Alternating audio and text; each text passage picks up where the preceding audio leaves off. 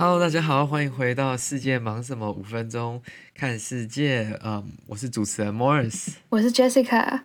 对的，欢迎各位回来。那我们今天要来聊到的是我们上礼拜算是蛮严重的、蛮耸动的一个社会新闻。我、哦、这个应该算社会新闻吧，又有点娱乐新闻，但我觉得它同时涉及蛮广的一个新闻，也是蛮严重的一个话题，就是这个。有某 YouTuber 某或者是某前知名 YouTuber 运用这个 Deepfake 的技术呢，他去制作了很多算是成人的影片，然后再用这些制作出来的高伪影片去贩卖，然后用这样的方法去盈利，这样子的行为，然后最后被就是追查到，然后被逮捕。那目前还在这个侦办的过程当中啦。那这件事情，我相信应该就是可能应该在台湾新闻看了好几天吗？对啊，这件事情闹超大的耶，而且我好惊讶哦，就是很久没有听到这个 YouTuber 的名字，没想到是用这种事件重出江湖。真的，其实我相信大家对小玉的关注度一定是有一定的关注度了，毕竟他闯过蛮多不同的这个事情嘛，闯过蛮多不同的这种祸，然后上过蛮多次这种新闻的。上一次因为可能哎母奶母乳的事件，对，哎我不小心把他的名字讲出来了。Anyways，啊、um，OK，that doesn't matter。那这次的这个事件呢，我们再给各位这个快速复习一下，就是它大概发生了什么事情。那它基本上呢，就是我们的这个刑事警察局，它在网络上征收的时候，他们就发现说，哎，网络上有流传很多这种各种网红啊、明星艺人，甚至还有政治人物 pornography，pornography 算是成人影片。那他们发现说，这个东西大部分都在 Telegram 上面去做交易跟买卖，或者是说你要去，它是 Pay for Membership 吗？好像是你付一个钱可以可以进到那个社群。对，你好像可以付钱，然后就进到那个群组里面。那你进到这个群组里面，你就可以看他所有的这些呃换脸后的这些影片。那因为这个东西其实蛮复杂的，Telegram 算是一个加密的软体，你又没有办法马上要知道说这个用户是谁，所以这也花了一段时间，他们最后才把它一路追回到这个前某前 YouTuber 上面这样子。他们主要就是因为我们刚刚所提到这个 Deepfake 的技术，嗯、那我不知道大家对 Deepfake 清不清楚？对啊，Deepfake 呢，其实它基本上我们可以叫做高伪的深伪技术。把 deep learning 的技术，就是深度学习的这个 AI 技术，混淆混造的这个技术混在一起，就有点像我们以前可能用 Photoshop，可能是人工慢慢把人的脸 po 到别人的图片上面。那它这个是用人工智慧的方式，所以你不用每一格每一格修，你是可能把一定的资料 input 进去之后，它就可以把它叠加到现有的图片上面。所以在这次的这个事件当中呢，我们的这个一些艺人啊，像是鸡排妹啊，或者是高雄市议员黄杰。等等的，他们的这些照片，或者是就是在外面的这些图片，收集了很大的一个 batch，很大的一个 library of these um photos，然后他去把它用这个 deepfake 的这个软体，或者是说一个 algorithm，把它 input 进去之后，然后再把一些可能是日本的成人影片。当做另外一个 input，那把这些人的脸放到这些日本成人影片上面，取代原本日本成人女优的这些脸的头像，那这样子基本上就会制造一个非常真实、是真是假的这种成人影片。那我不知道 Jessica 你有没有看过任何这种 deepfake 的影片？当然不是指这次事件的影片啊，就是其他的影片。嗯，没有真的看过，但是我知道有这个东西，因为好像在。几年前好像也有像你知道《神力女超人》那个 Gal Gadot，她也有被就是换脸换到那个成人影片上面，然后我只知道有这个事情，所以我之前就知道好像就是有这个技术，就是没有想到原来台湾也会有这种事情。哦，对，哎、欸，我都你不讲我都忘了这是那个事件，但是还有很知名的，我不知道大家记不记得，就是说在之前几年的时候有一个。奥巴马的一个影片，然后奥巴马就是他直接骂那个 Donald Trump，就是川普说他是个 complete dipshit，然后这个影片那时候疯传嘛，然后后来呢，大家才发现说，哦，这是一个 deepfake 影片。所以大家可以看到，deepfake 的这个技术其实是非常广泛，它不只是拿来用在这种成人影片上面，它有可能是拿来制造一些社会动荡或传递一些假消息，也是有可能的。那根据研究调查呢，其实。有将近九十六成的 deepfake 影片都是在成人的这些 content 上面，所以只有 four percent，只有四趴是用在这些比较可能社会啊、政治上面的用途啦。那九十九趴的影片呢，不管是成人的还是非成人的这些影片，都是使用女性的明星或者是女性的知名人物，然后把他们放到这些。算是成人影片上面，所以这是一个 predominant trend，就是这是一个不管是在这次的事件当中，或者是在世界上很多的地方都一直在重复发生的。大部分的受害者也是女性，这也是一个很不堪的事实啦。嗯，而且我觉得这个还蛮就是可以值得讨论的嘛。纵观这么多受害者下来，其实男性受害者真的不算很多，而且就我看到的新闻。来说，就是男生受害者跟女生受害者反应真的是天差地远。应该是说，因为这个社会其实，我觉得啦，因为我不是女性，我这样讲其实也不一定准确。但我觉得这个社会其实还是对女性有一种束缚跟一种框架嘛，然后逼迫着，就是女生面对的一些压力，其实大于男性所面对的，就是在同样而且就会大家会期待说，女生就是要呃什么很。保守啊，很就是内敛什么之类的，就是像这种事情，就是放在女生身上，好像就是一个很严重的受害事件，但反而对男生来说，这件事情可能是一个。蛮有趣的吗？或者是好玩？我不知道，因为我不是男生。但是你觉得呢？应该是说，我觉得男生受到的伤害相对来说会比较少了。那受到的关注度同时间应该也不会那么的大。那其实这其实就蛮不公平的，甚至说会不会在他的名，就是这个人的名声上留下一个污点？我觉得对于男生的伤害相对来说跟女生比起来是比较小的。但这个东西。就是因为这样子，所以我觉得更加需要大家去注意、去管控。那因为这个东西的那个 entry barrier，就是你要去制造这种影片的这个技术嘛，其实相对来说，你可能会觉得哦，这种很像 AI 或者是很高阶的科技技术，但它其实并不需要，它只需要一个你取得它的一些 algorithm，或者是取得一个 program。像这次的这个事件，它就是从大陆买来的一个。这个软体，那它运用这个软体就可以产出这么多的影片。那基本上你只要有足够的资源，你就可以做出这样的东西。甚至你有一个台非常 powerful 的电脑，一个非常好的显示卡，你可能就有办法做出这样的影片。那这样的影片其实是非常伤害当事人，也是非常危害整个社会的。而且我发现那个新闻好像说，他去年的时候是不是就有用这个技术做了一个？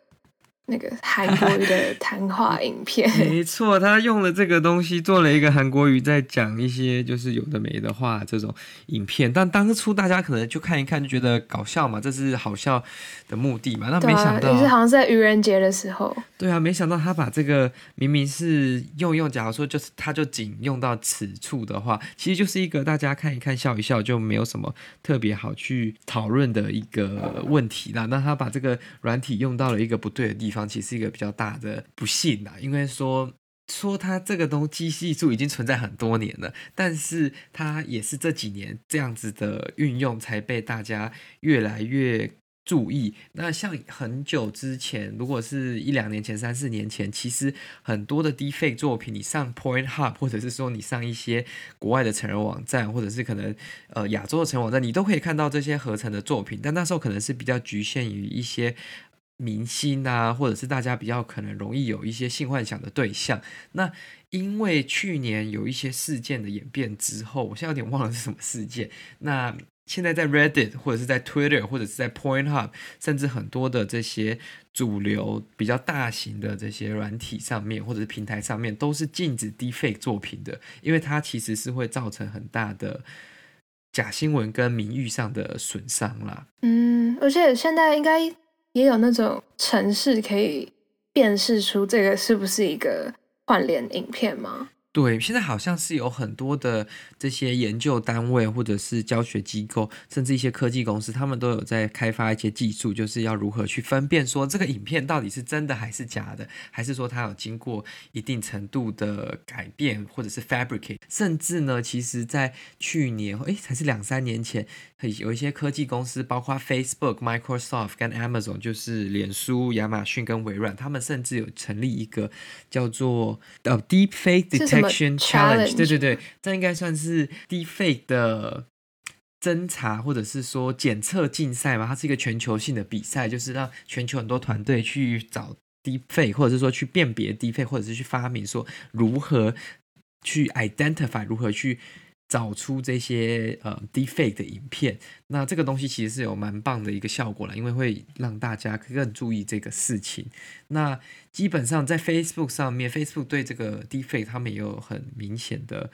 这个声明，就是说他们也不欢迎，也是禁止这种 defake 的影片在他们的平台上面出现的。因为在去年、前年美国选举、美国总统选举的时候，哎，应该是去年，对对，去年美国总统选举的时候，其实也有一些 Deepfake 影片是有造成一些社会或者是说舆论的影响，所以这也是蛮大的一个问题啦。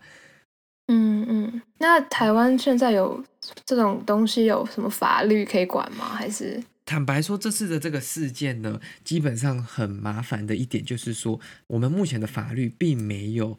什么法律可以去去针对这个方面特别去对它进行加以处理。对，没错，因为我们目前法律可能是像散播呃猥亵。诶，我忘记那个叫什么，散播猥亵物品罪，或者是毁诽谤罪，或者是公然侮辱罪，这种东西基本上都是属于两年以下的有期徒刑。那而且是且他算是告诉乃论，需要当事人愿意提告，法院才会审理。所以这个沉罪的空间，呃，有点模糊。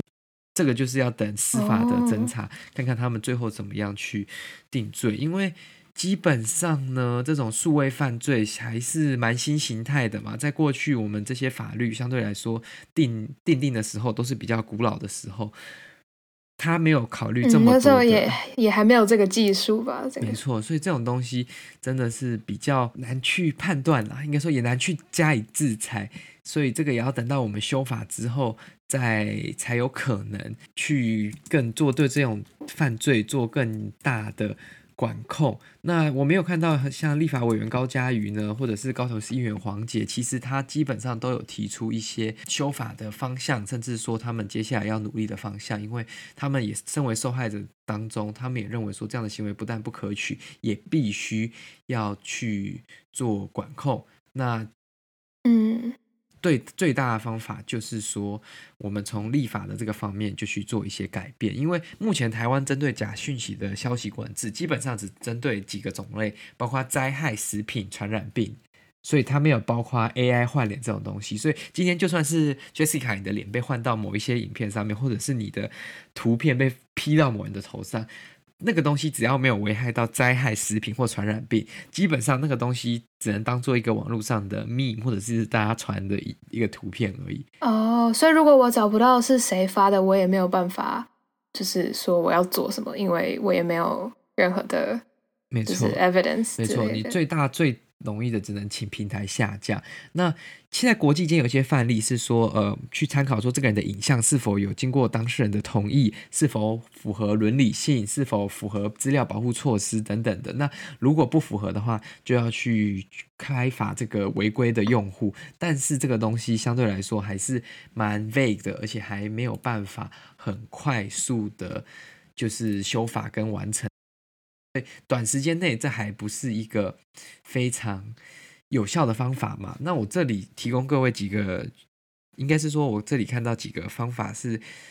这些智库跟一些学者认为可以在我们生活当中，我们要怎么去分辨一个影片的真实性啦？那在二零一八年之前呢，基本上。所有的 deepfake 影片技术相对来说没有那么成熟，已经蛮成熟，只是还没有到 like fully mature，像现在就是算是比较 mature 一点点。所以我们可以看到，那时候学者就说，你可以去观察这些角色的眉毛，因为他说当时的 deepfake 技术不会把眉毛的动作、眉毛的上下摆动，甚至眼睛的那个眨眼都不会计呃一起计算，所以当你看到这些假的影片的时候，很长他们眼睛很少会睁呃眨眼，或者是他们的眉毛永远都不会动。那自从这个智库呢，跟这些研究学者他们发布了这个资料之后，马上这个 bug 就被 fix 了嘛，所以这个东西现在就没有那么好去 identify。如果你现在看一些 deepfake 影片，其实都修得更好。毕竟它是 AI 嘛，它就会越越学越进步。没错，那现在最大的问题基本上就是两个，一个就是你的嘴巴跟你的头发，因为嘴巴要发出声音，毕竟每个人讲话的方式跟你的嘴唇动的形状还是不太一样了。就是像我可能讲一句话，跟 Jessica 你讲一句话，我们动嘴巴的那个动作就不太一样，嗯嗯嗯，所以这个地方跟。呃，头发的部分是因为它太细致了，就是比较难去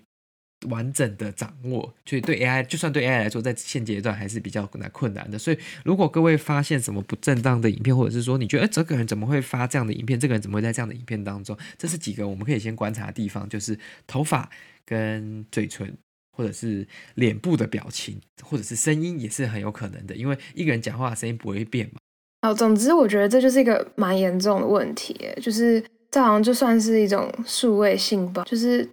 就是在台湾，好像这种事情是刚开始而已。但是我觉得大家应该要开始重视它，然后应该要有什么相关的政策来保护大家的网络隐私。没错，而且我觉得这一点是大家都必须要注意跟放下心力注意的，因为不是只有这些女明星或者是女艺人会受害，任何人都有可能成为主角。今天只要是有人愿意，有人想要，甚至你的前男友、你的前女友、你的。现在暧昧的对象，他想要，他有那个能力，他有那个技术，他就可以把你的脸放到这些东西上面。甚至我刚刚在做这个 research 的时候，还有发现一个网站。那这个网站其实跟 d f a k 有一点点就是相似。那它是只在一个 web，在一个 web page 上面，它直接就可以把你的人变成一个裸体的人。就是你今天只要上传一个。人的照片，他可以在马上，就是可能在十十到二十秒之内，他就可以把你那张照片的所有衣服都